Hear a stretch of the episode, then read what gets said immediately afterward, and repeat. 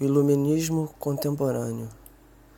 A identidade é uma característica fundamental da experiência humana, pois possibilita ao ser humano a sua constituição como sujeito no mundo social.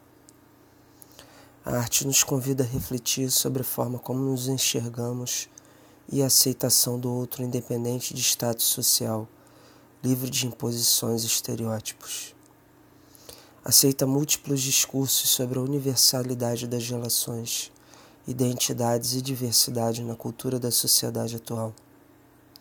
O reconhecimento e a valorização dos sujeitos, a promoção da igualdade e do respeito à diversidade são imprescindíveis para a concretização de uma sociedade mais justa.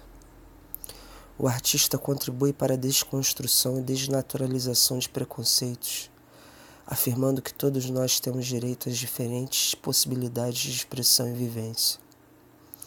Ao fim de toda a pandemia, a humanidade fez um movimento natural de valorização das várias expressões de arte. A corrente começa a correr em sentido inverso, buscando a interiorização e a valorização do ser. Experimentamos no último século uma corrida desenfreada pelo ter. Deixamos de lado atividades que edificam a singularidade humana como a criação através da sensibilidade.